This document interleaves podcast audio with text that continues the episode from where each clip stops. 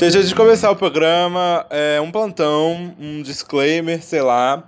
Só porque eu gravei o programa no domingo e eu falei de coisas que durante o dia de hoje, no caso segunda-feira, tiveram muitas mudanças, muitas informações.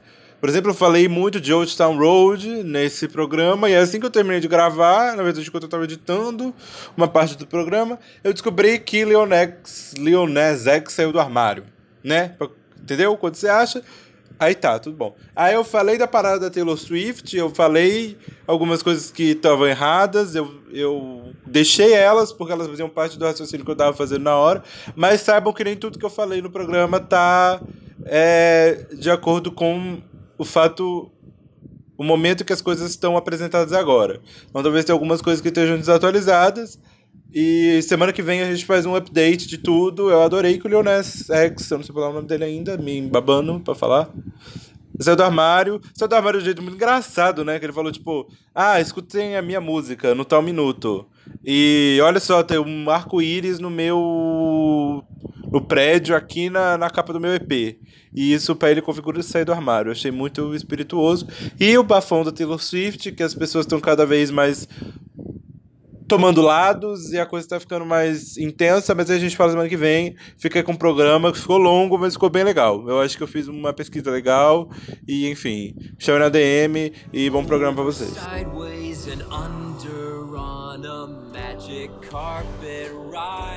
A new world, a new fantastic point of view. No one tell us no. Where to go? Ai, meninas, nossa, tudo bom? Meu nome é Jasmine de Ab é Abgar. Abgar o nome da cidade. Meu nome é Jasmine de Abgar e eu finalmente assisti Aladdin. Eu tô muito realizado. Obrigado à Disney por não ter me dado o ingresso e ter me feito gastar o dinheiro, o meu próprio dinheiro. E, enfim. Mas o filme é ótimo. É... O Aladdin, o ator, é muito gatinho. Eu até anotei o nome dele aqui. Eu vou seguir ele no Instagram. Eu perdi onde eu anotei. Mena Massoud. Mena Massoud estará, estará ganhando um novo seguidor no Instagram devido ao fato de que é extremamente bonito, extremamente gostoso. É, e o filme é legal. Eu gostei das três adaptações da Disney de 2016 para cá. No caso, Cinderela, Bela e a Fera e Aladdin. É minha favorita. Por quê? Porque é demérito das outras. Cinderela, a gente já viu essa história um bilhão de vezes, ninguém merece, ninguém aguenta mais. Bela e a Fera não precisava ter feito o filme plano a plano, igual a animação. Não é para isso que servem live actions, é pra gente ter outras experiências e não emular uma experiência que a gente teve no passado. Se a gente quer emular uma experiência que a gente teve no passado, a gente vê o filme anterior, que está disponível em qualquer torrent. O, eu achei o filme. Achei algumas partes meio mal dirigidas, meio mal. A, a, a coreografia em alguns momentos deixava a desejar, apesar do Mena Massuti ser um excelente dançarino, além de um excelente gostoso, e um excelente ator também, ele está ótimo no papel. Em alguns momentos, em particular quando envolvia um número muito grande de pessoas, a coreografia deixou um pouco a desejar, com exceção de algumas sequências. Enquanto algumas sequências eu achei um pouco mal dirigidas, tipo a sequência de Speechless, que a Jasmine, a Naomi Scott canta Speechless. Outras sequências foram muito ótimas, tipo a que ele chega como Prince Ali, como ele chega em Abgar, que é a, eu esqueci o nome da música, mas é a que o gênio canta, que é uma das melhores músicas. Ah, todas as músicas, tirando o Speechless, todas as músicas são uma das melhores músicas. Eu sempre fico com esse conflito em musicais que são estruturadinhos, principalmente esses da Disney. Se a minha música favorita é a música que o personagem, digamos, numa ideia de jornada do herói, que o personagem mítico convida o, o protagonista para a aventura depois do grande fracasso, tipo no caso de Aladdin, A Friend Like Me, quando o gênio chama o Aladdin para a aventura depois dele ter quase morrido dentro da caverna, ou no caso de Rei Leão, que eu acho que é Hakuna Matata, faz muito tempo que eu não vejo o filme, não vi o filme depois que eu aprendi Jornada do Herói, mas que é o momento que o Timão e o Pumba chamam o Simba para viver uma vida de aventura ali com eles, ainda que não seja a aventura definitiva, a aventura definitiva vai vir depois. Mas. Ou se eu gosto da musiquinha do casal. No caso seria a Holy World para Aladdin e para Rei Leão, acho que é Can You Feel the Love Tonight. Faz algum sentido? Eu acho, né? Então. Eu não sei quais são as minhas favoritas, porque pra mim todas são as favoritas, a não ser as que não são favoritas. E, mas enfim, eu estou cantando A Whole New World desde a hora que eu saí de cinema e vou continuar cantando por mais uns 100 anos. Porque o filme é tudo. Não é tudo, mas é bastante coisa. É, antes da gente começar o programa real oficial, vou fazer algumas correções que eu falei bobagem. Duas, na verdade, especificamente. Uma foi o fato de que eu subestimei Senhorita. Não foi exatamente um erro factual, foi um erro de conceito. Eu subestimei Senhorita e eu achava que, enfim, que Shawn Mendes como Latin Lover não ia colar. Eu ainda acho que não cola, mas eu consigo fazer ali a suspensão da descrença e uh, se eu não ouvir o clipe, porque eu, eu, eu não eu não tinha ouvido a música sem estar vendo o clipe junto. Aí quando eu vi a música separado, percebi que é muito boa. E o fato do, do eu tô vendo um canal de um moço que eu até ia usar de mimo, mas não vou usar não. Eu acho que todo mundo já deve ter ouvido falar, pelo menos visto por aí nas home do YouTube, porque eu sou sempre atrasado no que diz respeito a YouTube. É um, um vocal coach chamado Tristan Paredes. Ele é engraçadinho e tal, mas ele fala umas coisas inteligentes. Tipo, que nessa música ele tava fazendo lá um reaction, como todo youtuber faz reaction. Aí ele tava fazendo um reaction dessa música, que eu achei bem interessante, que ele fala que o Shawn Mendes está cantando Sussu... Não é sussurrando. Sussurrando é a Billie Eilish. Ele canta com muito fôlego. Ele canta entre meia as emissões de voz com respiração. E isso faz a voz dele ficar interessante naquele sentido. E o fato de que ela tá bem grave no, nas estrofes. E aí quando vai pra, pra parte mais aguda, fica mais interessante.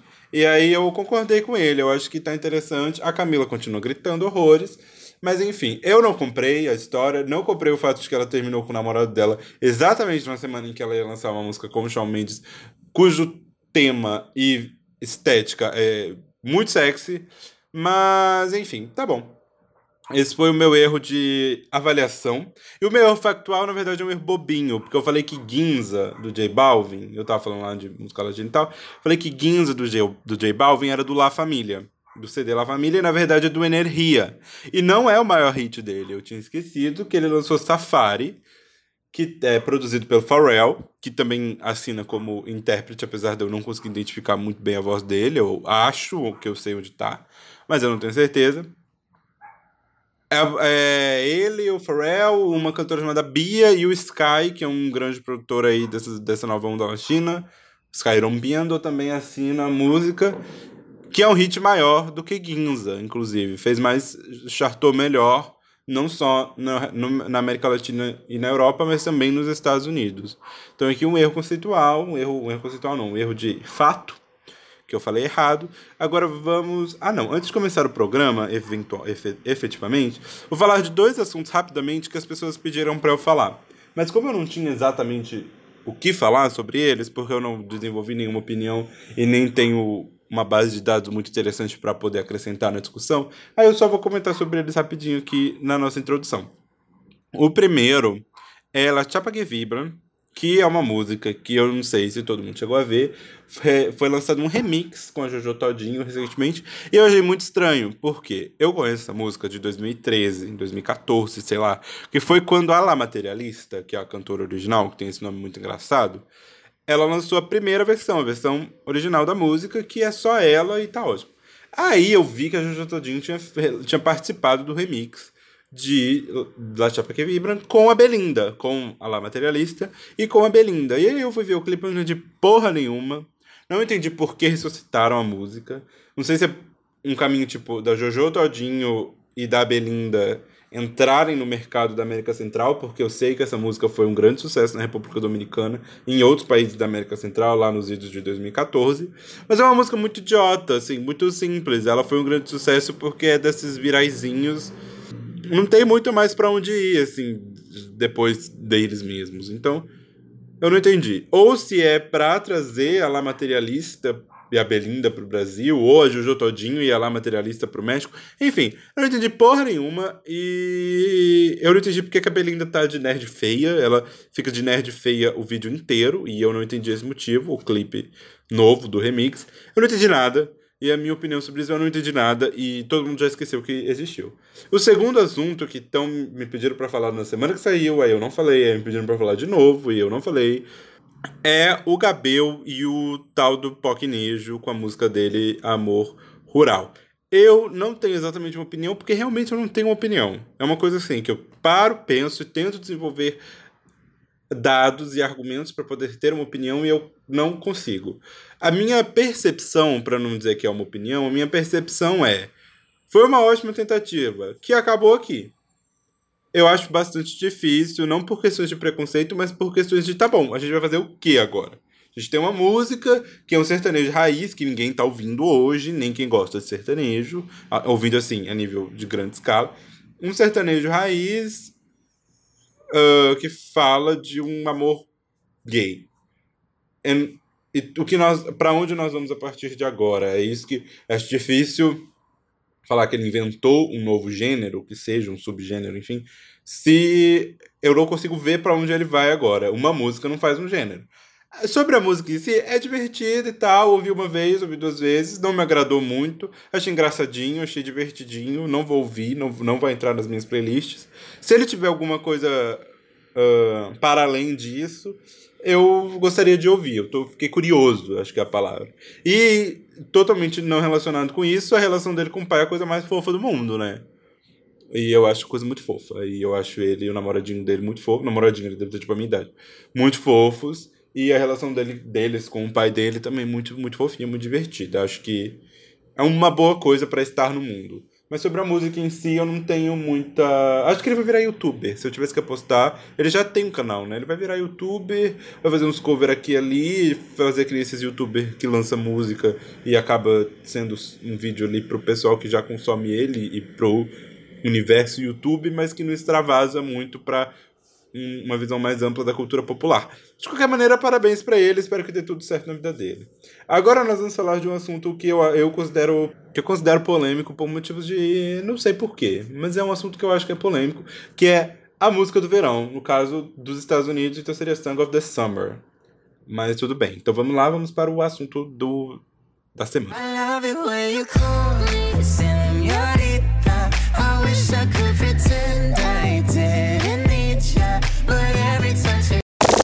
Eu tô gravando isso aqui no domingo à noite.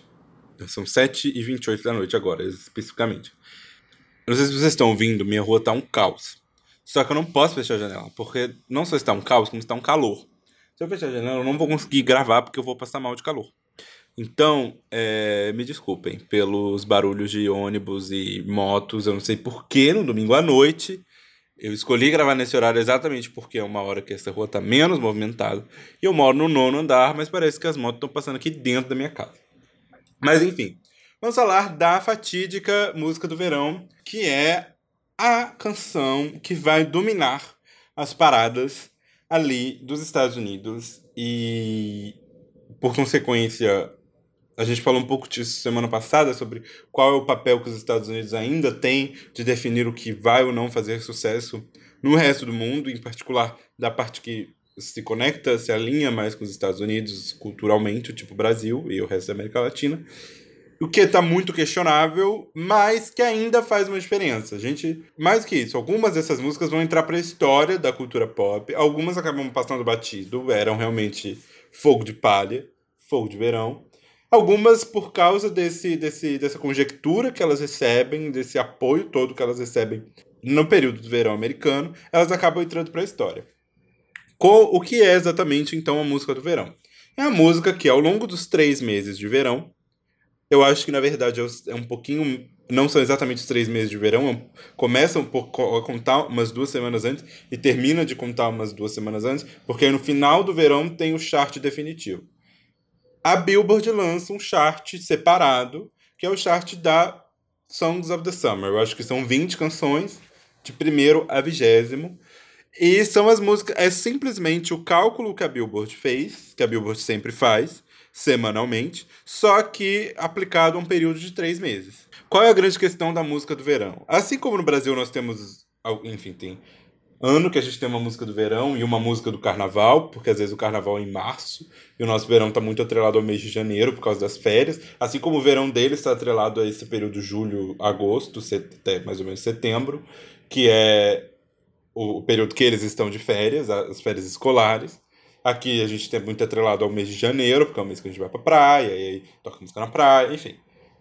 E aí, quando o carnaval é, por exemplo, em março, dá tempo de outra música se destacar. Aqui no Brasil, a gente pode até discutir em outra oportunidade, a coisa está muito pulverizada. Esse ano, por exemplo, a gente teve Jennifer, do falecido Gabriel Diniz, Descansa em Paz. Mas eu não consigo afirmar categoricamente que Jennifer foi a música do carnaval. Mas eu também não consigo afirmar que não foi. Porque existem pessoas que vão defender, ah, foi tal música, ou foi tal música, ou foi enfim, mesmo em ano. Tem sido um fenômeno recorrente no Brasil. Porque ano passado você podia falar, foi que tiro foi esse? Não tem nem como. Mas tem como discutir, porque não foi uma música que você fala, meu Deus, uma música que, pá, lacrou. E sem contar que o carnaval no Brasil é muito menos sobre unificar e muito mais sobre difundir. E aí tem ficado cada vez mais pulverizado, principalmente com a entrada de São Paulo na jogada, porque o Carnaval de São Paulo era meramente um reflexo do que acontecia no Rio e na Bahia. Hoje o Carnaval de São Paulo tem vida própria. E essa vida própria produz coisas. Essas coisas entram na dinâmica, entram nas disputas ali, enfim. Disputa de uma maneira saudável, né? Não estou falando que. É isso. A gente vive no capitalismo, música pop é capitalismo e capitalismo é disputa. É, é... Nem todo mundo pode ser primeiro lugar, porque para ter um primeiro lugar tem que ter um segundo. Só que a gente não tá conseguindo no Brasil atestar. Ah, pá, essa é a música do, do verão. Nos Estados Unidos, como tem esse chart da Billboard que faz essa conta, ele é meio que uma maneira de cortar essas discussões. Então, tipo, não tem discussão porque a gente apresentou aqui dados provando isso. Geralmente, esses dados refletem a percepção da opinião pública, a percepção da realidade que as pessoas têm. E até porque nos Estados Unidos a coisa é um pouco mais uniforme no verão. Não tem vários eventos grandes acontecendo em muitos lugares e cada evento tocando uma coisa. Não, o verão é literalmente as férias das pessoas. Por que é tão importante fazer ter um grande hit do verão? Exatamente por isso, pelo que eu falei. Geralmente as músicas acabam entrando para a história e elas eventualmente fazem o caminho para um artista ter longevidade na carreira. Então, por exemplo, não é incomum que artistas sejam descobertos, ou pelo menos redescobertos, ou ressignificados e ganhando um status que eles não tinham por causa de uma música de, do verão. O exemplo mais recente que a gente tem, e não é tão recente assim, é da Igazilha, que teve em 2014, ficou em primeiro no chart de Songs of the Summer com Fancy, e desde então, é, altos e baixos, mas ela é uma Teve outros hits de menos impacto, mas ela tá ali sempre na Billboard, criou uma fanbase muito forte e tá ali sempre fazendo músicas que tocam de alguma maneira, tá influenciando na cultura pop, é isso que eu quero dizer. Antes de Fancy, ela era uma indie qualquer, não qualquer, mas tipo, ela era só mais uma indie. Depois de Fancy, ela tem um carimbo de ter tido um hit. E necessariamente a música do verão é um hit. O verão geralmente produz vários hits. Várias músicas fazem mais ou menos um sucesso. Mas por algum motivo que eu ainda não sou capaz de explicar, e eu também, na minha pesquisa para fazer esse episódio, não consegui responder, é que geralmente é uma música mesmo que é o grande hit. Não acontece nos Estados Unidos com muita frequência o que acontece no Brasil. Que tem acontecido no Brasil, pelo menos, de ter uma pulverização. Porque é isso, o chart bate com a percepção da realidade. Aí eu fui investigar. Eu tinha uma ideia, mas aí eu fui procurar melhor para falar menos besteira. Como se forma um hit do verão? Como ele existe? Como ele aparece? Uh, e, a, e, as respostas são tão diversas que, no fim das contas, eu cheguei à conclusão de que não há resposta. Primeiro, a coisa óbvia, não há fórmula. Ele tem que ter algumas características, geralmente ele tem, geralmente é uma música dançante, uma música que permite que as pessoas ouçam ela coletivamente, porque o verão é um momento que as pessoas passam as férias. As pessoas geralmente gostam de estar com os colegas, junto, etc. Não sei o quê. Ah, toque, tem, que tocar, tem que ser uma música que toque no fone de ouvido e na pool party. Eu li uma, uma reportagem que dizia isso. A música do verão tem que tocar no fone de ouvido, ou seja, tem que ser uma coisa que a pessoa consiga aproveitar individualmente, mas também tem que ser uma coisa interessante para o aproveitamento coletivo, da pool party e do churrasco. E aí eu cheguei a outra informação que é mais importante, mais interessante para nós, talvez, que é quando esse, essa música tem que ser lançada. E eu também cheguei à conclusão de que também não há uma regra, né? Porque existe uma ideia geral, mas as exceções são tantas que a ideia geral acaba sendo um pouco fraca, né? Um pouco inefetiva. A ideia geral é que elas, elas são lançadas entre dezembro e abril, então do inverno, durante o inverno americano e no começo da primavera, e elas chegam ao top 10 e eventualmente ao primeiro lugar entre maio e junho, porque elas chegam no verão quentes. Elas começam frias no inverno, perceba a metáfora. Vão esquentando e elas chegam no verão quentes e com possibilidade, com longevidade para durar, ficar no primeiro lugar algumas semanas. Geralmente as canções do verão não ficam menos do que seis semanas no primeiro lugar. A média é maior do que isso. A média são 10 semanas. Pelas, eu fiz uma literalmente uma conta de média e deu um pouquinho mais de 10 semanas. Algumas canções ficaram só 6 semanas em primeiro lugar, como foi o caso de One Dance do Drake, que foi a música do verão do ano de 2016. Eu fiz um por causa desse desse dado que eu descobri, que elas têm que ser lançadas entre dezembro e maio, entre dezembro e abril e esquentar até maio e junho, eu fui ver se isso, se tem se isso aconteceu, né? No, nos últimos anos. E a resposta é meio que sim, meio que não. Por exemplo, vamos de maneira re retrospectiva, começando do ano passado. No ano passado, In My Feelings, do Drake, que foi a música do verão, foi lançada literalmente em julho. Foi lançada depois que o chart estava valendo. E até aquele momento, as expectativas dos críticos e dos especialistas, digamos assim, era de que I Like It, da Cardi B com o J Balvin e o Bad Bunny, fosse a música do verão, porque ela tinha cumprido esse caminho mais ou menos. Foi lançada acho que em março, e. Não, foi lançada junto com o CD, mas foi impulsionada com o clipe e tal, acho que em março. Foi esquentando e estava em primeiro lugar quando a In My Feelings foi lançada. E In My Feelings destronou I Like It, ficou sei lá, 10 semanas em primeiro lugar, foi mais do que o suficiente para ser a música do verão. E aquela, aquela viralização toda lá do challenge, não sei mais o que, não sei mais o que, ninguém questionou. E My Feelings foi a música do verão do ano passado. Então já no ano passado a gente teve uma exceção. De qualquer maneira, nenhuma delas descumpriu a regrinha de entrar, de ficar em primeiro lugar até no máximo final de julho. Todas elas chegaram ao primeiro lugar pela primeira vez até no máximo final de julho.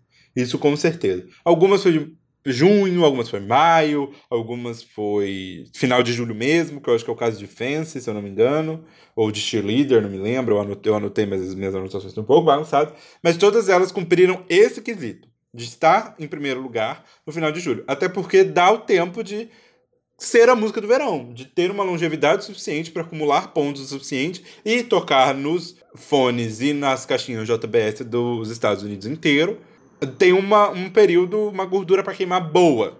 Você perder esse primeiro lugar, digamos assim, em agosto, no final de agosto, a, a música que te substituiu muito dificilmente vai conseguir acumular pontos o suficiente para poder te, no final das contas, te, detro, te detronar, depor do posto de música do verão. Então nós tivemos em 2018 My Feelings, e em 2017 tivemos uma música que fez um caminho engraçado, que no caso foi Despacito, que foi lançado em janeiro de 2017, a versão do Luiz Fonsi com Daddy Yankee. A música esquentou, como eu falei na semana passada, esquentou e em junho ela recebeu um boost, digamos assim, do remix com Justin Bieber. Mas aí a música já estava quente. De novo, eu não consigo atestar que Despacito ia ser a música do verão de 2017 sem o remix do Justin Bieber. Mas eu também não consigo atestar que não seria. Mas enfim, de qualquer maneira, ela teve esse boost do remix do Justin Bieber. Certamente ajudou, porque eu acho que a música não tinha chegado em primeiro lugar ainda sem o remix do Justin Bieber. E ela chegou. Eu não sei se ela ia conseguir chegar. É isso. O remix ajudou, mas ele é essencial? Não sei. Mas ele foi lançado aí em junho. É, em 2016, nós tivemos One Dance, que cumpriu direitinho. Foi lançado em abril e chegou ao primeiro lugar em junho. Julho, não sei, não lembro, não lembro onde eu anotei essa informação, mas que fez o caminho direitinho. Em 2014, eu vou pular 2015 porque é outra parada. Em 2014 nós tivemos Fancy. que fez também um caminho mais ou menos normal. Estreou em fevereiro, esquentou, primeiro lugar no meio do verão. 2015 que eu pulei, por que, que é uma coisa estranha? Porque não tem precedente nem antes nem depois. Que foi Cheerleader. Esse ano eu acho que as pessoas questionaram se Cheerleader foi realmente a música do verão. Mas tocou pra um cacete lá e aqui também. Do homem, que sumiu, inclusive. É, é isso. Algumas das músicas do verão são de One Hit Wonders. E o One Hit deles é necessariamente a música do verão. A música é de 2012. E ela teve um remix em janeiro de 2015 pelo Félix eu não sei pronunciar esse nome dele aqui. Mas enfim, teve um remix lá em janeiro e a música esquentou de janeiro até julho. Não conheço nenhum outro caso que tenha acontecido isso. Uma música muito antiga, que foi remasterizada, nesse novo lançamento, ela atingiu níveis tão altos de sucesso no verão. Mas você pode perceber pelo recorte aqui que geralmente são músicas de dançar, tem a ver com dança, ou que tem a ver com enfim, com alguma coisa de socialização, que você consegue ver as pessoas ouvindo isso numa balada, um churrasco e no fone, né? Que é esse recorte aí que foi feito. Todas as músicas, Fancy, Cheerleader, One Dance, Despacito e My Feelings se encaixam nesse recorte que eu fiz. Agora, a grande questão é, qual vai ser a música do verão 2019 e por que vai ser Old Town Road e por que isso é, no meu ponto de vista, complicado. Yeah, I'm gonna take my horse to the old town road. I'm gonna ride till I can't no more. I'm gonna take my horse to the old town road. I'm gonna. Old Town Road, pra quem não sabe, apesar de eu estar falando disso faz pelo menos uns 10 episódios, eu só gravei, esse é o sexto. É... Old Town Road é uma música de um moço chamado Nas X, que ele só era um moço que tinha uma fan account pra Nicki Minaj no Twitter. E aí ele fez lá, compôs essa música e tal, lançou. A música foi começando a viralizar. Ele relançou a música com o remix com o Billy Ray Cyrus. Que pra quem não sabe quem é, é o pai da Miley Cyrus. E a música está em primeiro lugar há exatamente 11 semanas. Então ela não cumpriu o requisito que as outras cumpriram de estar pela primeira vez no primeiro lugar no período entre junho e julho e comecinho de agosto. Na verdade, se chegar no começo de agosto, não sei. Ela já está em primeiro lugar há 11 semanas. Numa primeira leitura, você falaria, bom, então ela já perdeu a gordura. Ela já queimou a gordura que ela tinha, ela vai esfriar e vai ser substituída por outra música que a gente precisa descobrir qual é. Essa leitura ortodoxa convencional, que é a que eu gostaria de ter, ela tem um pequeno problema é, a música não parece que está perdendo longevidade. O que é muito estranho para mim. não é muito estranho, é muito. Porque a música é claramente um viral. E virais, cada vez mais, esquentam muito rápido e esfriam muito rápido. Só que essa música esquentou muito rápido, mas ela esquentou muito, ela é tipo um incêndio. E eu, particularmente, não sou exatamente fã da música. Não tenho nada contra em particular. Eu acho legal o fato de que é um desconhecido, um moço que era só um twitteiro, um, um, um membro do Stan Twitter. Mas me dá um nó na cabeça. Porque a música tá 11 semanas e aí tem um site, um perfil no Twitter que faz ele usa a ele aplica a fórmula que a Billboard aplica antes da Billboard lançar os, os resultados. E inequivocamente os resultados que ele apresenta batem com os, os resultados da Billboard que são lançadas na segunda-feira. Provavelmente quando você ouvir, já vai ter sido lançada a Hot 100 da semana passada, que sempre é, né? A, enfim, a das, os dados da semana anterior, da quinta até a sexta, são lançados na segunda. Não, da sexta até a quinta, são lançados oficialmente na segunda-feira, pós final de semana, que já é da outra semana. Entendeu? Faz todo sentido. Faria sentido se eu não tivesse abrido minha boca. Aí, enfim. Ele faz essas contas e ele usa, para descobrir em que posição cada coisa tá, ele usa a fórmula que a própria Billboard utiliza, que é pegar os dados de streaming, de compra, de YouTube, de todos os, os serviços de streaming e atribuir pontos que tem a ver com os pesos que cada coisa vale. Uma compra vale mais do que uma ouvida no streaming, por exemplo. Porque uma compra exige, envolve mais dinheiro, exige mais esforço, como a gente comentou, acho que foi na outra semana ele, ele, ele publica, junto com essa informação, ele publica a pontuação. Ele não publica só o ranking. Publica o ranking e quantos pontos a música tem. Old Town Road tem 600 na, na conta dele pro chart que vai sair amanhã. Old Town Road tem 650 pontos, se eu não estou enganado. O segundo lugar, que vai debutar em segundo lugar amanhã, de acordo com os cálculos dele, é Senhorita, do Shawn com a Camila Cabelo, do Shawn Mendes com a Camila Cabelo, que vai ter 390 pontos. O que em outros tempos era mais do que o suficiente para a música estrear em primeiro lugar. Só que como o Old Town Road está lá em cima e não parece que vai sair, vai debutar em segundo. Então, até rolando uma piadinha no que eu chamo de chart Twitter, que é o Twitter das pessoas que ficam falando de chart, como eu. Tá rolando essa piadinha que o, o number two é o novo número 2. Então a gente vai fingir que tudo que foi tudo que foi lançado depois do reino de Old Town Road, ou durante, no caso, o reino de Old Town Road, e debutou em segundo, na verdade debutou em primeiro. Na verdade, se eu não estou enganado, as únicas duas coisas que receberiam esse título for, seria You Need to Calm Down e Senhorita. Amanhã, se as previsões confirmarem. Então, Old Town Road teria gás ainda para sobreviver o bombardeio do verão e se tornar a próxima música do verão. Só que para isso ele necessariamente ia ter que quebrar o recorde de semanas em primeiro lugar, que hoje é empatado entre Despacito e One Sweet Day da Mariah Carey com Boyz II Men, que são 16 semanas em primeiro lugar. Para o Leonex passar One Sweet Day e Despacito, faltam 5 semanas. Na minha concepção, é mais que tranquilo para essa música ficar mais 5 semanas em primeiro lugar. E mais umas 10. E, estender o recorde, sei lá, mais dois anos. E o que eu ia achar muito engraçado é que essa música, um viral, entre aspas, vai ser a nova maior música da história do mercado americano, de acordo com esse parâmetro. Eu fui investigar o nível do impacto disso no resto do mundo. E claro, a música não é um number one, mas ela tá lá. Qualquer país que você, ou quase qualquer país, obviamente, você jogar lá no, Spotify, ela tá lá entre as 50 mais ouvidas. Então, mesmo sendo uma música country 1.0 não, porque tem essa coisa de misturar com um, um trap. Mas é um country. Um country feito para viralizar. Mas ele está se tornando provavelmente a maior música da história do mercado americano, pelo menos desde a era digital.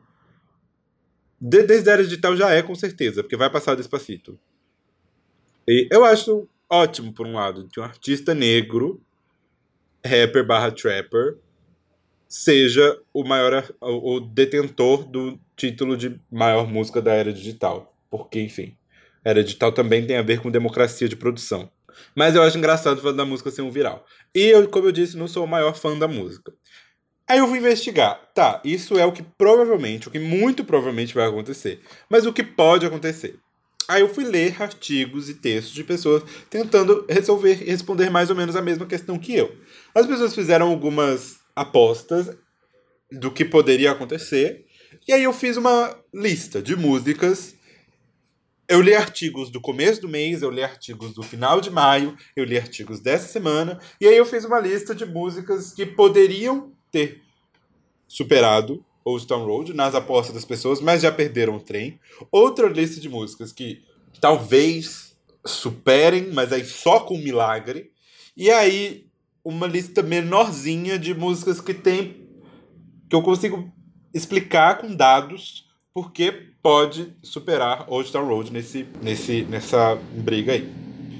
É, vamos lá então a lista. As músicas que perderam o trem, que são músicas que foram apostadas como potenciais músicas do verão, mas que essa aposta não se converteu em, em, em dados expressos. No caso, foi Too Much, da Carly Rae Jepsen, que é uma música ótima, que daria uma excelente música do verão, porque ela é animadinha, ela é gostosinha, ela é facinho de decorar e é uma música normal, uma música ótima, não, não quer inventar a roda, não quer inventar o pop, nem qualquer outra coisa, nem inventar o sucesso. Mas talvez exatamente por isso ela não refletiu em sucesso.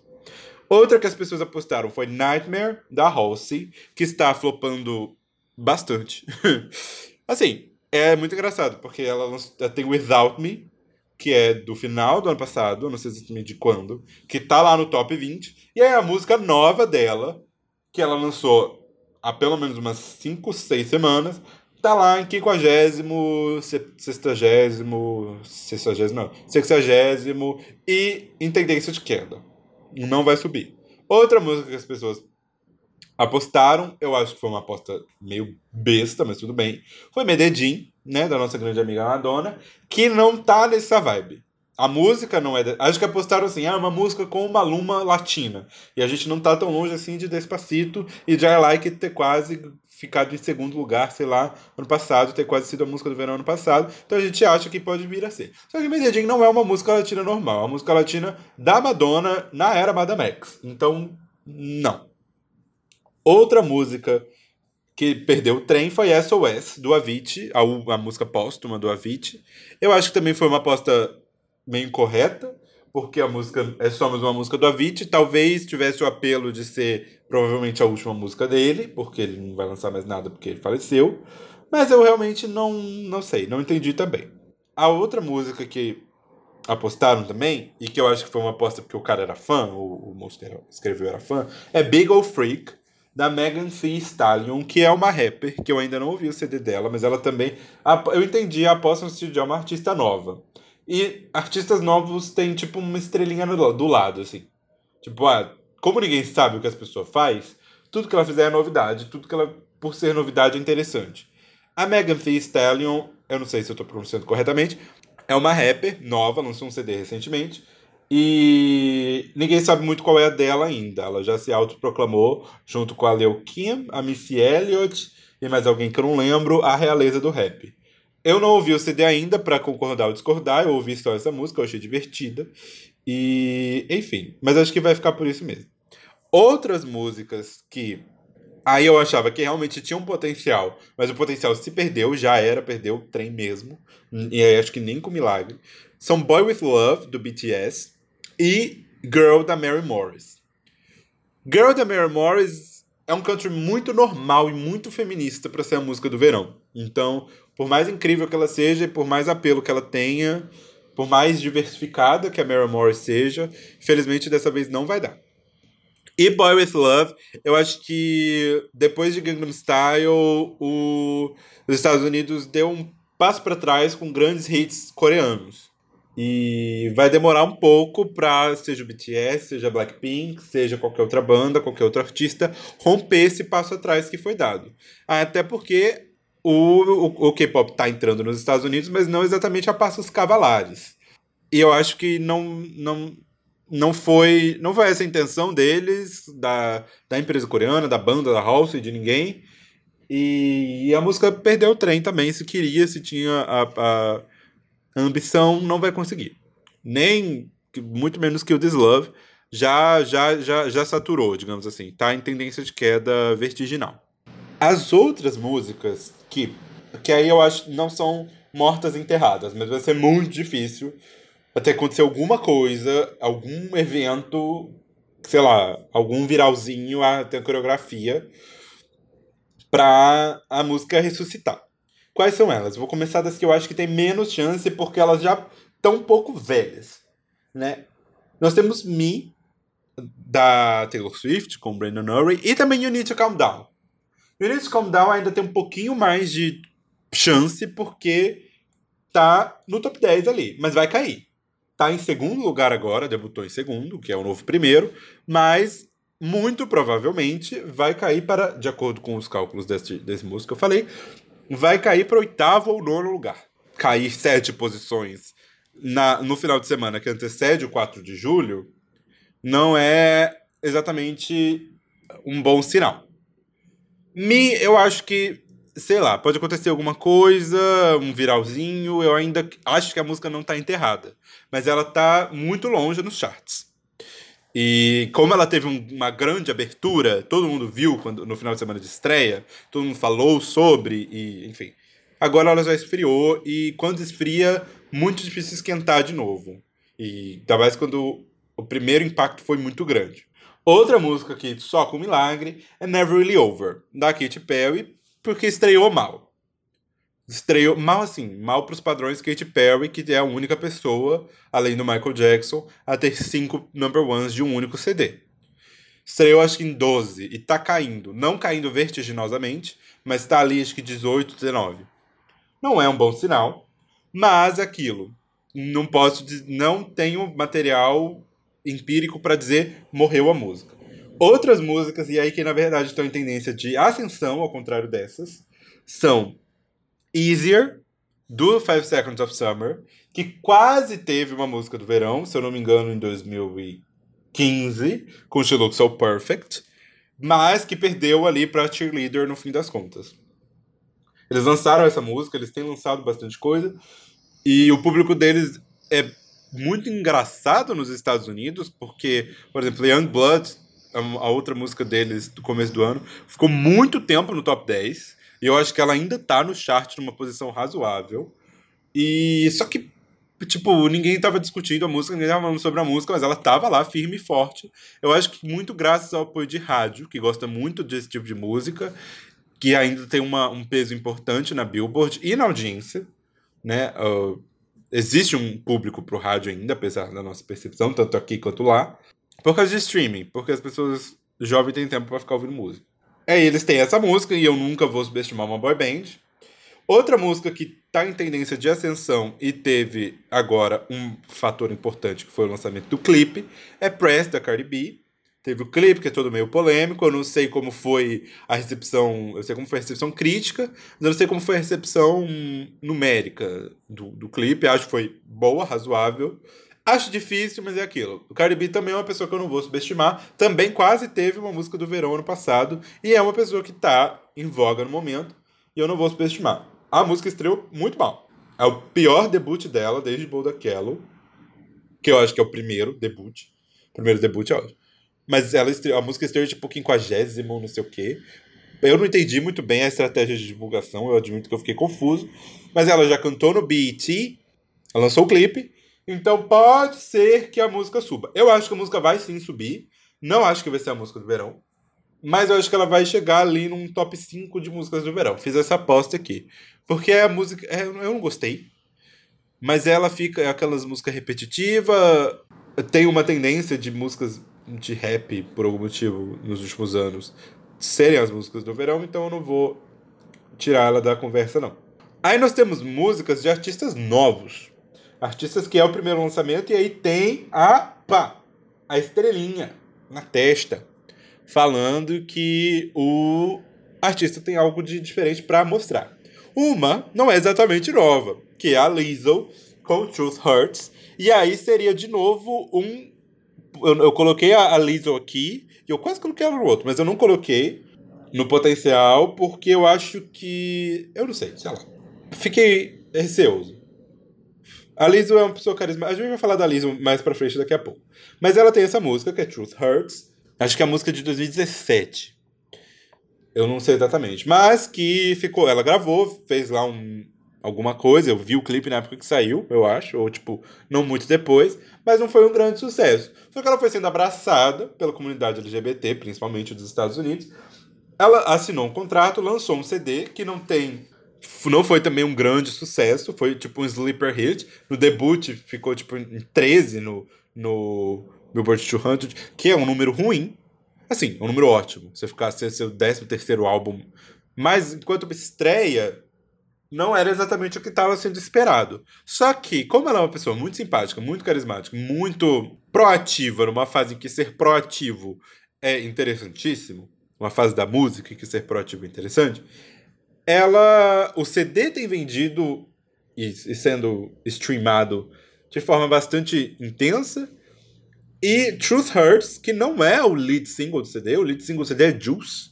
Truth Hurts é uma música antiga, que ela lançou junto com o CD, relançou no CD, mas que não é o lead single, não é a música principal.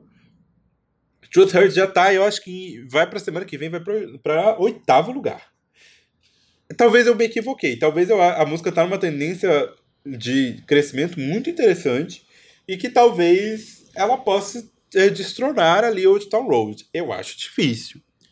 Mas certamente também vai ficar ali entre as 10 do verão. Então vai ser a 1 do verão, no meu ponto de vista. Mas vai ficar entre as 10 do verão. Outra artista nova, e que aí também tem a estrelinha, é uma artista chamada Mabel. Eu não sei, acho que é Mabel que fala, Mabel, sei lá. Na verdade, ela já tinha lançado outra música no começo do ano, que fez algum sucesso mínimo ali, as pessoas descobriram quem ela é. Mas o hit dela, entre aspas, é Don't Call Me Up, que é uma música divertida, um pop 1.0, mas que eu ainda não entendi exatamente qual é a dela. Tô aqui atento, tentando descobrir qual é a dela. E ainda não me foi informado. Aqui em Paris não chegou se é isso mesmo, se ela tem alguma coisa diferente para oferecer. A questão é que a música também está numa uma tendência crescente, muito mais lenta que a de Truth Hurts e muito menos impactante que a de Truth Hurts ou que de outras músicas parecidas, mas que tá ali, não tá passando vergonha não. Outra música que pode surpreender, mas que eu acho difícil aí por uma questão da música em si, é Talk do Khalid. A música tá em quarto lugar agora, tem ficado ali no top 5, top 10 há bastante tempo, eu acho que desde o lançamento, ou pelo menos desde pouco depois do lançamento, mas eu acho que Talk perdeu a longevidade já. Porque tem numa. Apesar de não estar tá perdendo posições grandes, tá perdendo ponto. Não tá mais. Já, já parece que chegou ao limite. E aí a música tá um pouco saturada. Só que eu posso estar enganado e a música pode estourar a partir de semana que vem ou enfim, acontecer qualquer outra coisa. Eu não acho que a música tem cara de música de verão. Eu não acho que ela cumpre o requisito de tocar no fone, tocar no, no na pool party, no churrasco e na balada. Mas eu posso estar enganado também, porque eu posso estar sempre enganado, eu não sou o dono da verdade. Outra música que eu tinha colocado no, no outro bloco, mas eu trouxe para esse, porque aí eu pensei melhor e falei, não, perdeu. Provavelmente perdeu o trem. É Sucker do Jonas Brothers, que tá lá em primeiro lugar. Primeiro lugar, ó. Tá lá no top 3, eu não, não lembro se é quarto lugar que tá, terceiro, tá por ali. Quinto, tá ali em cima. Eu, eu não consigo decorar números assim tão especificamente. Mas a questão é, a música, apesar dela preencher direitinho o requisito de ter sido lançado em tal época, ter chegado ao topo em tal época, ela ainda não. Ela debutou em primeiro, esfriou, esquentou de novo e ficou morna. O que não é exatamente o caminho que se espera, entre aspas, mas é um caminho. Um caminho que faz sentido. Eles já lançaram CD, já lançaram um documentário, já lançaram. Já tem outra música no chart. Então eu acho que realmente, por, pelo, no sentido de que a estrutura deles, da estrutura Jonas Brothers de promover, não está exatamente direcionada para uma possibilidade que Sucker vai crescer mais. Possibilidade que Sucker já atingiu o que tinha que atingir, agora tá morna, mas esfriando de pouquinho em pouquinho.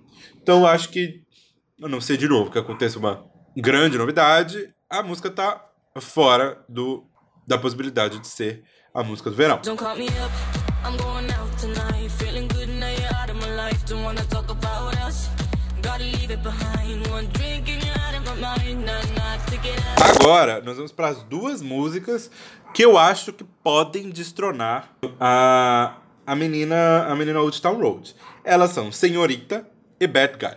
Bad Guy preenche direitinho o script da média geral. Foi lançado em tal época, foi subindo, subindo, subindo, subindo, subindo, tá lá em segundo lugar agora, vai voltar, tá em terceiro, tá em segundo agora, não, tá em terceiro e vai voltar para segundo, enfim, tá ali no top 3 definitivamente. E pode ser que chegue no top 1, tá em tendência ascendente, apesar da música ser exatamente um pouco antiga. Isso quer dizer o quê? Que a música não perdeu a longevidade, ela tem para onde crescer ainda. Esse para onde crescer é o suficiente para quebrar o reinado de Old Town Road? Não sei. Eu ia achar muito estranho uma música que a artista canta em ASMR ser a música do verão. Mas tudo bem. O refrão, a parte que não é ela cantando, que é o turu, tururu, turu, tururu, é divertida também, assim. E é colenta e é o tipo de música que eu acho que em 2019 toca na balada, toca no churrasco, toca no pool party e toca no fone de ouvido. No fone de ouvido com certeza toca. A outra música, Senhorita, eu coloquei aqui por quê? Porque lá no começo, em junho, no começo de junho, as pessoas apostavam em If I Can't Have You, que o Shawn Mendes lançou antes de Senhorita. Eu nem citei If I Can Have You aqui, porque eu acho que ele não vai apostar em If I Can Have You. Pode ser que a música, enfim, sei lá, e ele faz a Ariana, fica com o number one, number two. Quem sabe, né? Acho que não vai acontecer, porque lançou Senhorita, que vai debutar em segundo amanhã. Então, é a primeira semana, não dá pra gente analisar se tá em tendência de queda ou de crescimento, mas dá pra gente saber, no meu ponto de vista, que a música tem um apelo. Tem o um refrão que cola, uma música, uma melodia que cola. Está na hora de, uma, de, de novo, uma música latina ser a música do, dos Estados Unidos. E eu não acho que Con Calma vai conseguir ocupar esse papel. Mesmo que seja um canadense e uma pessoa da Flórida cantando em inglês, só com uma palavra em espanhol, e essa palavra é a, o título da música. Não vou, não vou fazer, não vou ficar enchendo saco. Se for que seja, eu ainda acho que não tem potencial. Qual é o meu veredito? Se existe alguma música que pode romper com o reinado de Old Town Road, é Bad Guy. Isso vai acontecer? Não. Old Star Road é a música do verão. Old Star Road vai romper o recorde de Despacito e, e One Sweet Day. E nós vamos ter que lidar com isso e esperar que o verão acabe para ver quais são os lançamentos da cantora Adele para o final do ano. Eu não sei se ela vai lançar nada, mas ela sempre lança coisas no final do ano. A gente tem o CD da Taylor em, em agosto, mas eu acho que as músicas mais impactantes dele já foram lançadas. É, é isso. Esse é o diagnóstico do, do verão. Vamos aí acompanhando semana a semana o que acontece. Mas eu acho que não vai mudar muita coisa, não. Eu também não consegui descobrir se tem algum grande lançamento para o começo de julho que vai. Não tem nenhum grande lançamento planejado, não tem nenhum In My Feelings à vista, é isso que eu quero dizer. Se tinha algum In My Feelings, é senhorita, e eu não acho que seja o caso. Agora vamos para o resto do programa, porque eu falei demais.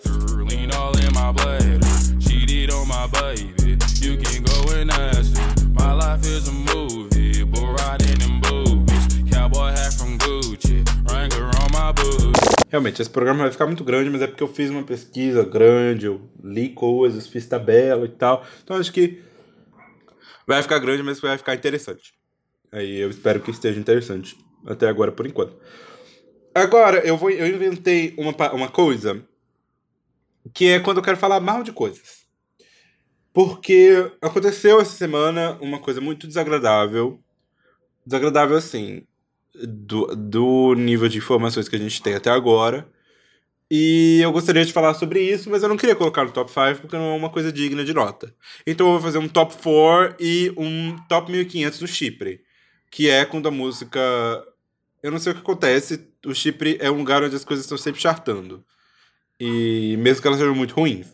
Então eu inventei um novo quadro, que também não é um Bubbling Under, porque o Bubbling Under tem que ser minimamente interessante também. Isso não é interessante. É o Top 1500 no Chipre e vai para o BO entre Taylor Swift, Scooter Brown e Scott Borchetta. Se você não sabe quem são essas pessoas, eu vou explicar uma a uma. O que aconteceu? A Taylor Swift era, há algum tempo, assinada da Big Machine Records, uma gravadora que, se eu não me engano, é subsidiária da Sony, Sony, da Universal, não me recordo. E ela era a contratada da Big Machine. Ela quis sair. E ela saiu, e todos os lançamentos do Lover, inclusive o próprio Lover, estão sendo lançados por essa nova.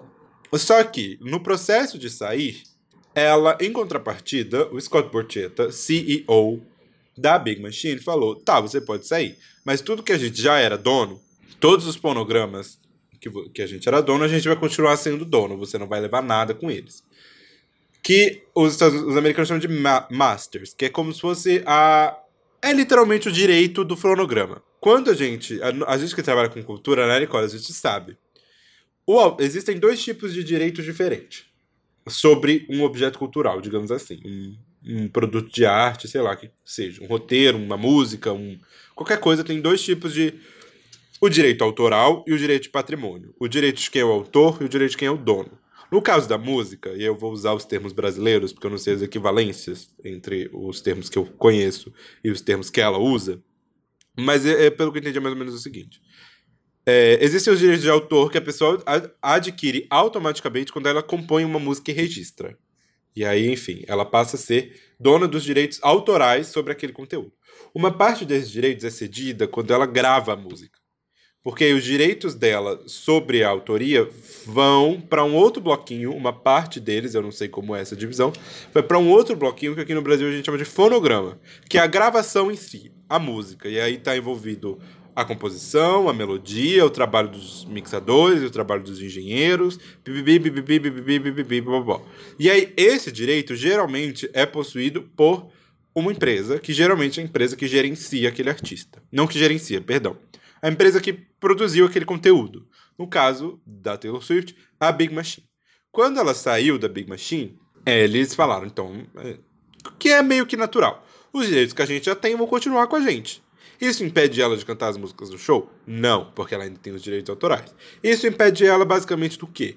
De ganhar dinheiro com a comercialização, a exploração comercial dessas músicas. Seja vendendo CD, seja vendendo DVD, seja tocando streaming. Eu não sei exatamente como é a legislação dos Estados Unidos, nem a do Brasil, mas é mais ou menos isso. Ela para de receber tudo que ela recebia por pela exploração comercial daquele conteúdo. Beleza.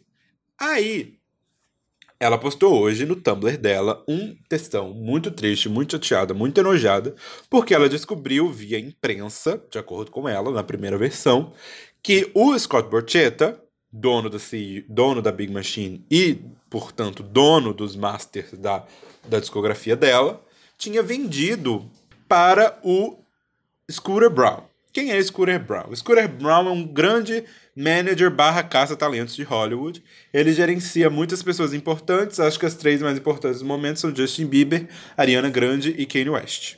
Justin Bieber e Kanye West são pessoas necessariamente polêmicas, né, meninas? Nunca, nunca se esqueçam que Justin Bieber foi autuado no Brasil por ter ido pichar paredes, como um grande bad boy que ele é. Mas enfim, ela ficou muito chateada, muito triste, muito magoada. E aí ela, ela falou e falou que tá. Por que, ela ficou muito magoada? Porque ela acha que o Scooter Brown é uma pessoa desagradável e que tem sido desagradável para ela especificamente. Porque, de acordo com ela, ele está envolvido, esteve envolvido em coisas que a fizeram a sentir muito mal. E o que mais chateou ela, que são essas coisas, por exemplo, que eles faz parte do de toda a organização do clipe de Famous, no qual aparece o corpo dela nu na cama com o Kanye West. E a, fra famosa frase I made the, é, the bitch chose me sex, I made the bitch famous. Ela me deve sexo porque eu a fiz famosa, por causa da parada lá do VMA. Isso é uma coisa. Outra coisa é que, por exemplo, por causa naquele. Isso foi um momento. Aí, quando teve aquela parada, de acordo com o texto dela, que a Kim Kardashian gravou ilegalmente, ela dando autorização, entre aspas, para poder, para o Kanye West usar o nome dela na letra de Famous, ele, o Justin Bieber fez um FaceTime com o Kanye West, que o Scooter Brown estava com o Kanye West, e ele printou e postou no Instagram com a legenda Taylor Swift What Up? Alguma coisa assim, tipo, e aí, Taylor? E ela falou que aquilo foi muito ruim para ela, foi o pior momento da vida dela. A parte que chateou ela, porque tudo isso aí não é novidade. Mas a parte que chateou ela é que o Scooter Brown, o. Puta, o nome dele, o nome dele é parecido. O Scott Borchetta, dono da Big Machine, sabia que ela tinha problemas com o Scooter Brown e que ela não gostaria de ter o nome dela relacionado ao Scooter Brown nunca mais. E mesmo assim, ele vendeu a os masters para ela, para ele. E ela ficou extremamente chateada e enojada. Foi o termo que ela usou, grossed out. Eu não sei, aí depois saiu uma outra informação que um insider da Big Machine disse que ela sabia porque eles tiveram uma reunião dia 25, ou seja, cinco dias atrás. Tudo isso está acontecendo hoje, é uma história em desenvolvimento. Talvez quando vocês ouçam esse comentário já esteja desatualizado. Basicamente que eles tiveram uma reunião dia 25 que ela estava ciente de que o comprador das Masters era o Scooter Brown. Aí, enfim, eu não sei se isso é o suficiente. Eu não gostaria de ter o meu conteúdo, é, o conteúdo que eu criei. Enfim, ela apela emocionalmente às músicas que eu escrevi no chão da sala, essas coisas todas. Mas eu não gostaria que um conteúdo que fosse meu ficasse na mão de uma pessoa que eu não gosto. Mas, por outro lado, ela não pode fazer nada, porque ela não é dona dos masters. Ela vendeu os masters, digamos assim. Ou enfim, eu não sei como foi a negociação, essas informações são públicas, eu acho. Enfim, queria trazer isso à tona, porque está acontecendo. E é um bom exemplo de como as coisas. Como às vezes a gente não tem necessariamente noção do tamanho que as coisas podem tomar no mundo pop, no mundo da música pop em particular. E eu acho que é um pouco um pouco curioso. Eu quero saber aonde essa história vai parar. Nós estamos na fase em que artistas estão se manifestando, então até antes de eu começar a gravar, eu já tinha visto a Katy Perry falando lá, assinando a petição para o Scooter, o Scott Borchetta não vender para o Scooter Brown as Masters, e a Halsey fez um textão no Instagram. É até agora tudo que eu sei. Vamos aguardar novas informações, mas eu achei que vale a pena trazer podcast porque é uma coisa que tem a ver com tudo que a gente fala, tem a ver com o fato que eu sempre tento trazer de que a música pop não é só a nossa relação de fã com o artista e com as músicas. Tem muito dinheiro envolvido e esse dinheiro, para onde ele vai, para onde ele vem, influencia no que a gente ouve. E quanto mais, apesar de ser meio chato falar sobre isso às vezes, é bom a gente saber, saber mais ou menos que isso, saber que isso é uma realidade, para a gente também não ser muito feito de otário. Eu odeio ser feito de otário, mas eu gosto muito de música pop. Então eu tô sempre tentando desviar do da inerente contradição que é ouvir música pop e não querer ser feito de otário. Para isso que eu existo no mundo. Essa é a minha função, essa é a minha missão, dada por Deus e pelo personagem de Will Smith, o gênio, na, no remake de Aladdin. Agora vamos pro top 5, efetivamente. And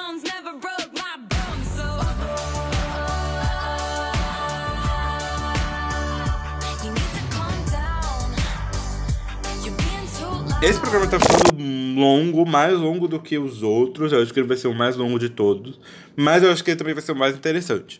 Ele, certo, até agora que eu tô gravando, gravando, tá sendo meu favorito. Foi o que eu melhor me preparei. E eu tô achando divertido. Então eu espero que vocês também estejam. Se vocês acharem que ficou muito grande, que eu falei muita coisa, sei lá, me manda uma DM, que aí no, pros próximos eu tento, enfim, escolher melhor os assuntos e ser mais sucinto. É, eu vou fazer um top 5, porque eu esqueci de uma coisa muito importante que aconteceu essa semana. Mas eu vou tentar também, enfim. Em quinto lugar no nosso top 5, eu escolhi uma coisa que não tem nada a ver com pop, não tem nada a ver com nada. Nada do que a gente fala aqui, mas eu gosto muito, inclusive estou animado, porque hoje é a última noite. Quando vocês ouvirem, já vai ter acabado. Mas é uma dica pro ano que vem. E sei lá, se alguém quiser, se alguém é do Amazonas e quiser me dar uma passagem e um- uma, uma estadia para o Festival de Parintins de 2020, eu não vou criticar. Eu adoro Parintins. Estou falando, então, acho que essa altura já deu para entender, do Festival Folclórico de Parintins, a festa do boi do Amazonas, que é simplesmente tudo para fucking mim. Por quê? Por que, que é tudo pra mim? Porque é uma coisa muito linda, o Brasil é muito lindo. Eu fico, nossa, meu Deus. Pra quem, quem não sabe o que eu tô falando, que eu acho que não é ninguém. Mas enfim, tem dois bois, que na verdade não é um boi de verdade, é uma agremiação. Como se fosse. Eu vou usar essa explicação aqui a nível de didatismo. Mas é- são como duas escolas de samba. Em vez de ter 14, 12, tem duas. O garantido e o caprichoso. O garantido é vermelho, na verdade ele é branco com um coração vermelho na testa. E o caprichoso é preto e tem uma estrela azul na testa. E eles são inimigos. Tem toda uma história que eu não vou entrar aqui, até porque eu não domino o assunto, já li um livro sobre, mas não domino, não sei só informações superficiais e coisas que eu vou aprendendo conforme eu vou assistindo todo ano. E aí, eh, tem um, lá na cidade de Parintins, tem todo esse mito, essa mitologia que veio do Nordeste, misturou bastante com as coisas que vieram do, do povo indígena que já morava lá, e da influência europeia, ah, pá, surgiu essa festa. Hoje ela é uma festa muito organizada, tem uma, uma arena que chama Bumbódromo, e nesse Bumbódromo os, ah, as duas agremiações se apresentam por três noites seguidas, duas horas e meia cada noite, a- ao redor de um tema, de um enredo. E aí sim parece um pouco com escola de samba, e eles têm que cumprir alguns itens obrigatórios, que é contar todo ano a mesma história, a história do boi, só que com tons diferentes, com narrativas diferentes. A competição é muito intensa, então, tipo, quem é do azul, do caprichoso, é caprichoso, não fala nem o nome do outro, eles se referem ao. Quem é do caprichoso se refere ao garantido como contrário e vice-versa, eles não falam nem o nome. Não pode usar. Quem é do caprichoso não usa nenhuma peça de roupa vermelha, quem é do garantido não usa nenhuma peça de roupa azul, é uma coisa muito legal, muito doida, assim. Às vezes eu acho, será tem que ser saudável, mas quem sou eu pra me meter na tradição dos outros, né? Até porque, enfim, nunca, até onde eu saiba, nunca aconteceu nada sério. Eles competem por três noites seguidas, tem um corpo de jurados que não são de lá, são, inclusive não são de lugar nenhum da região norte, então eu tenho chance. Oi, Parintins, me dê um lugar para ser jurado, eu sei, eu já li o regulamento, eu sei as coisas, por favor, por favor. E os jurados atribuem notas pros itens obrigatórios que eles têm que cumprir. Então tem várias coisas. Tem coisas que são, tipo, literalmente, tem um item que é a que eles ga- galera, que literalmente eles dão uma nota pra torcida. A torcida faz parte, a torcida que fica na arquibancada, faz que geralmente são os locais, os- as pessoas, ou pessoas que torcem, são de outros lugares, mas que têm um apego com, com os bois, ou munícipes e pessoas lá da região. Vale nota. Aí tem a Sinhazinha, que e tem uma nota pra Sinhazinha, que é uma pessoa. Uma nota pro amo do boi. E eles têm que cumprir certos papéis. Em determinado momento tem um teatro. Aí, necessariamente, por exemplo, tem que ter uma encenação que envolvam tribos indígenas. Todas as noites. Eles têm que ter. é, cumprir. São 26 itens obrigatórios, se eu não estou enganado. E aí os jurados dão notas e tal. O boi que tiver notas no somatório maior de notas das três noites ganha o festival. O Caprichoso tem ganhado nos últimos dois anos. Eu não tenho exatamente um boi favorito. Eu tenho uma leve predileção pelo garantido por causa da história dele. Porque lá no livro que eu li, do que eu sei, tem uma história mais ligada à periferia, a coisas que eu me identifico um pouco mais. É um boi mais popular. E o Caprichoso sempre teve a ver com uma certa elite ali da cidade e com uma injeção de dinheiro, digamos assim. Isso tem se refletido um pouco na realidade, pelo que eu pude ver de pessoas que eu acompanho, principalmente minha professora de geografia do primeiro do ensino médio, ela é, ela é de São Paulo, eu acho, mas ela é garantida até morrer. E aí ela às vezes compartilha umas coisas, umas páginas que eu vou lá ler para, enfim, a cargo de curiosidade, e eu, enfim, vou descobrindo várias coisas. E dessa vez eu descobri que eu ando percebendo que há uma certa crítica ao Caprichoso, mas ao festival como um todo, abrindo muito espaço para a entrada do capital. E aí a gente cai naquela contradição, né? Porque o capital traz dinheiro, então ter o apoio do Bradesco, da Visa, eu não lembro mais, mas tem várias marcas transnacionais que apoiam o festival.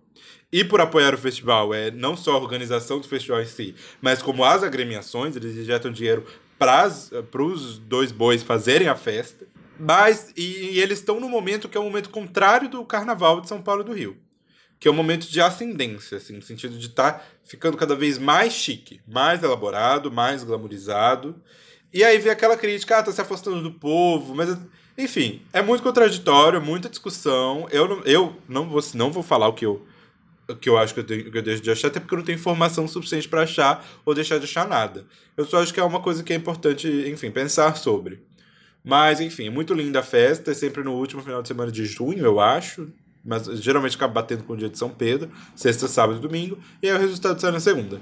Este ano, pelo que eu pude ver até agora, quando vocês ouvirem isso já vai ter sido validado ou não, eu acho que o garantido vai ganhar. Porque eles vieram com uma estrutura narrativa muito interessante, que acaba refletindo nas outras notas. Vieram, apesar de sempre um pouquinho mais menos glamorizados que o Caprichoso, vieram bem bonitos. Eu não sei se houve alguma mudança na comissão, enfim, não sei o que aconteceu. Mas eles estão. mu- ah, ah, ah, tá bem bonito. E Caprichoso veio com uma parada de, de mística africana e tal. Enquanto o Garantido veio com essa tonelada de coisa sobre povo sobre como a galera e o povo parintinense, amazonense, é o que faz o garantido. E geralmente, da minha experiência de assistir carnaval, geralmente enredo sobre povo tem uma chance maior. A não ser no carnaval de 89 no Rio, que teve aquela palhaçada da Imperatriz ganhando da Beija-Flor, no tempo que a Beija-Flor não era uma máfia gigantesca. Já era, mas ficou pior. Eu não gosto muito. Eu, eu- ontem eu tava. Como mi- minha timeline não fala sobre isso, eu queria. No Twitter, eu queria saber o que as pessoas estavam falando. E eu vi muita gente de lá e de outros lugares, e eu entendo porque elas falam isso. Ah, é muito melhor que o carnaval do Rio e de São Paulo.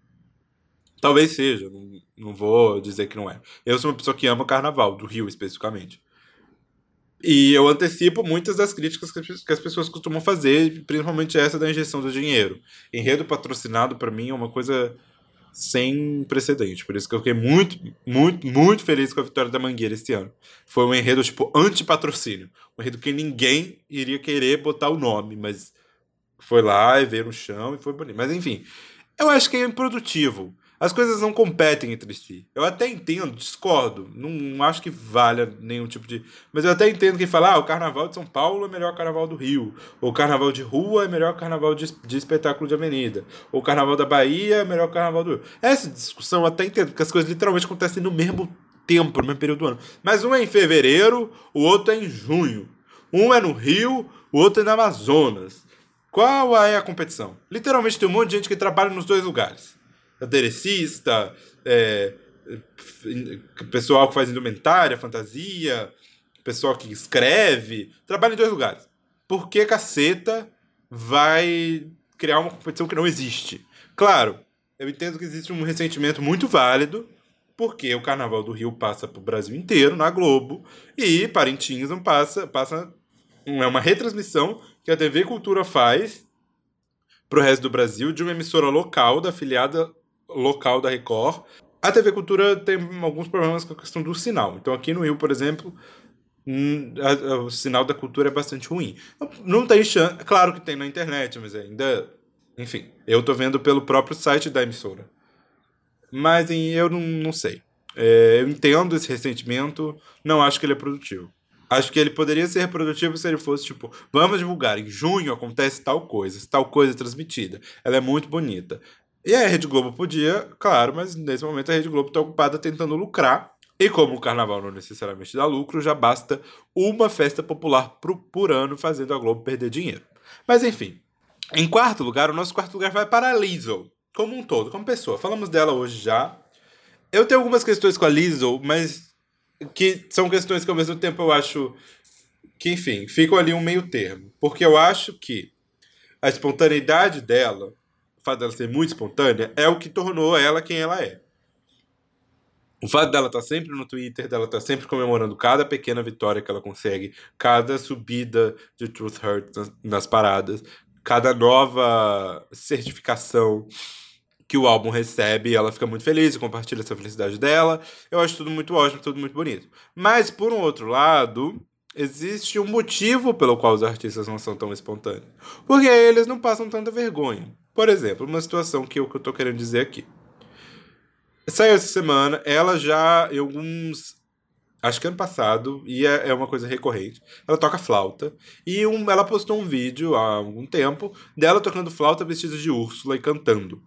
Aí hoje saiu que no live action de A Pequena Sereia, quem vai interpretar a Úrsula é a Melissa McCarthy, que, apesar de ser Oscar nominated, não necessariamente é uma pessoa conhecida por cantar.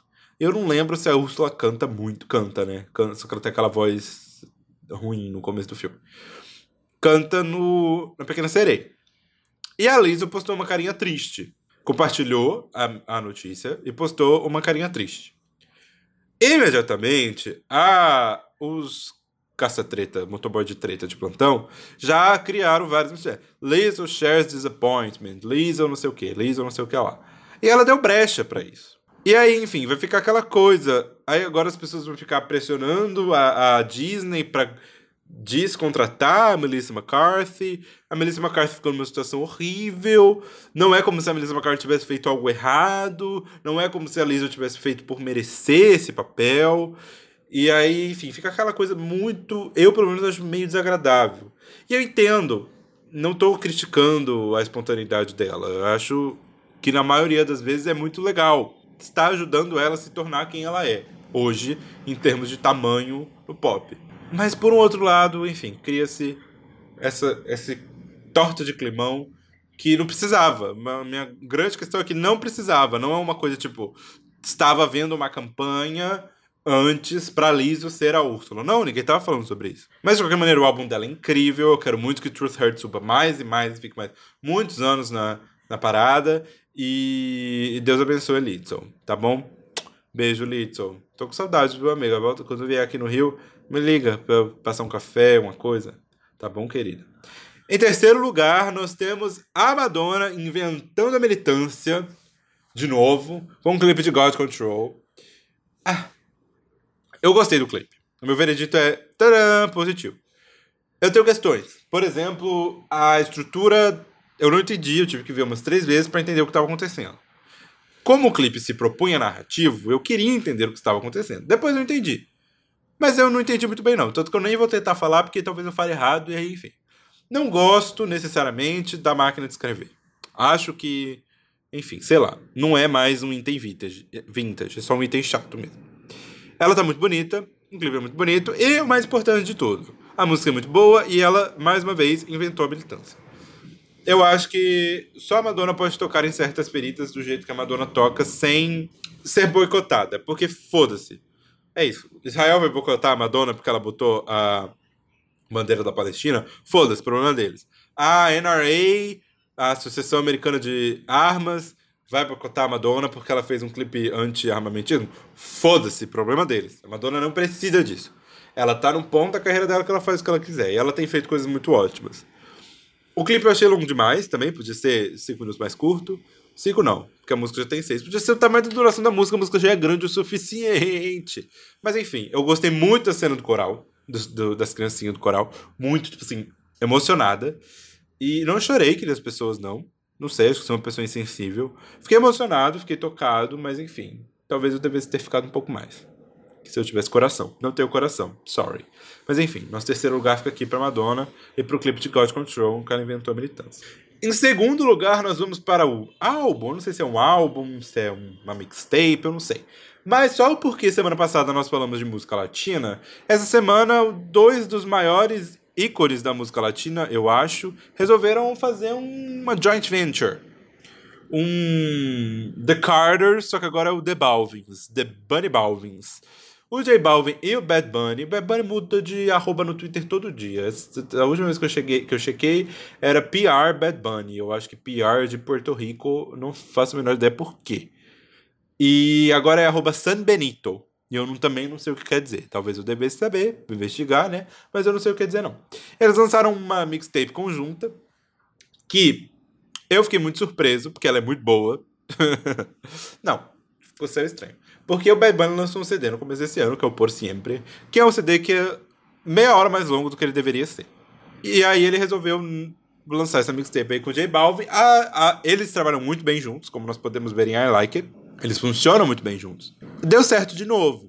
Morraíta, a música que abre o CD, é tipo uma das melhores músicas do Bad Bunny. Inclusive tinha lançado outra música que eu não sabia, chamada Cajaíta. E agora eu não sou Morraíta, eu não sei se há alguma relação.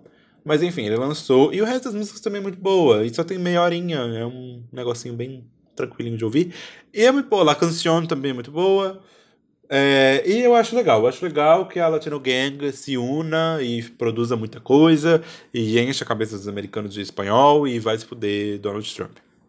Em primeiro lugar, nós vamos dar para a renovação da melhor série do milênio, que chama One Day at a Time. Que é, inegavelmente, quem discorda de mim, que é One Day at a melhor série do milênio, é Pequenas Causas, só me mandar DM que eu passo o endereço.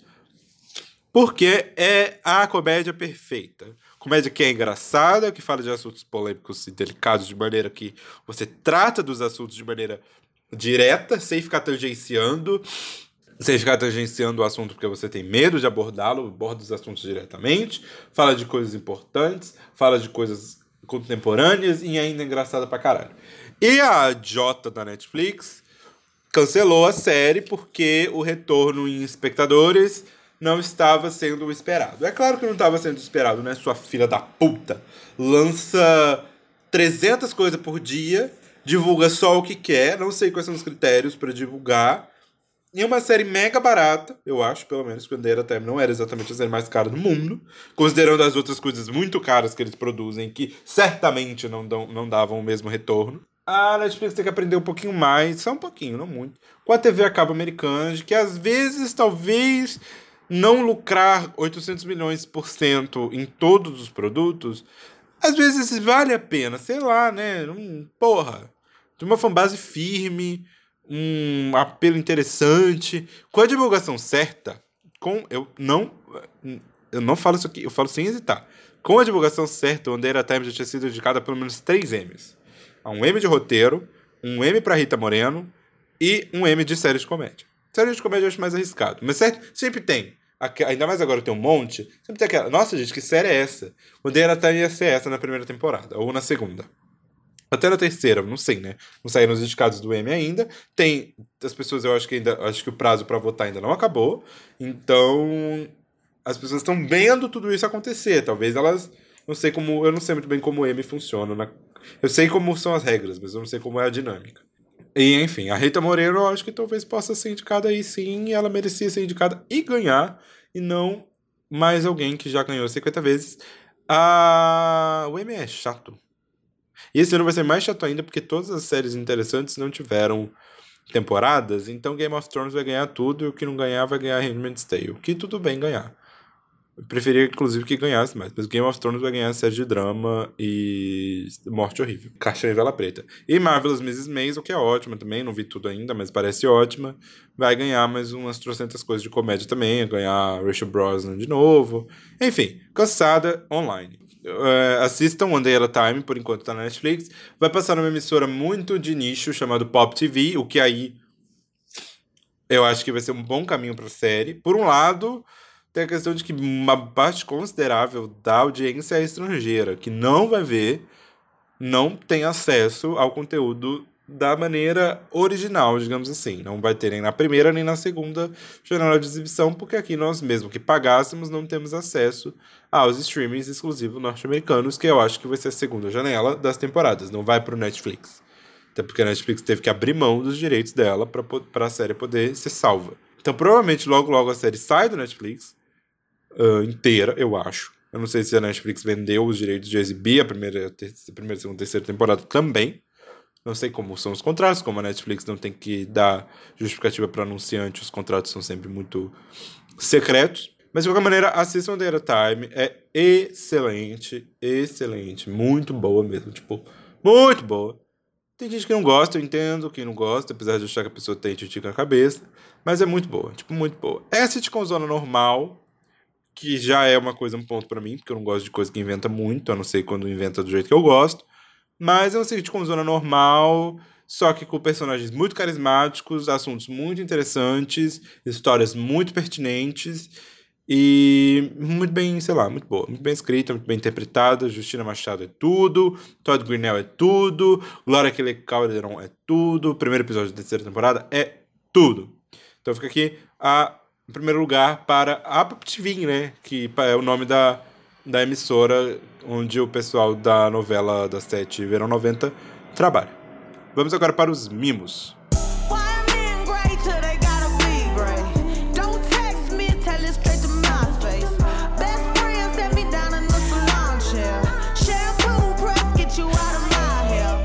Essa semana, como eu já falei demais, eu vou dar só um miminho. Apenas um 01 mimo. Que eu já devia ter dado antes, mas eu esqueci. É a Blaia, lembra da, da, da Blaia? Dora Blaia, que é a compositora e cantora da versão original de Faz Gostoso, a música da Madonna com a Anitta, ela lançou um CD. Um CD chamado Blaia con Dios, que é muito bom, muito legal. Ela mistura umas coisas, ela claramente ela é brasileira, né? Brasileira de nascença. Acho que ela foi para Portugal quando ela era muito jovem. E mas ela gosta muito dos ritmos brasileiros, tem bastante influência do funk, tem músicas que são 100% funk, tipo Chuca, que é quase um tributo ao funk. Tem também tem uma música que é um sambinha bem gostosinho, chama Querido Samba, que eu acho que inclusive aí é de fato, não sou eu falando, eu acho que a música é a mensagem da música é um tributo ao Brasil e à saudade, entre aspas, que ela sente do Brasil. Mas ela também vai misturar com outras coisas, vai falar com rap, vai falar com pop, faz gostoso também é funk, né? Faz gostoso é number, foi number one em Portugal. E acho que mais tem, não sei, posso ter equivocado. E aí ela esse CD que é bem legal, que chama Black Dios.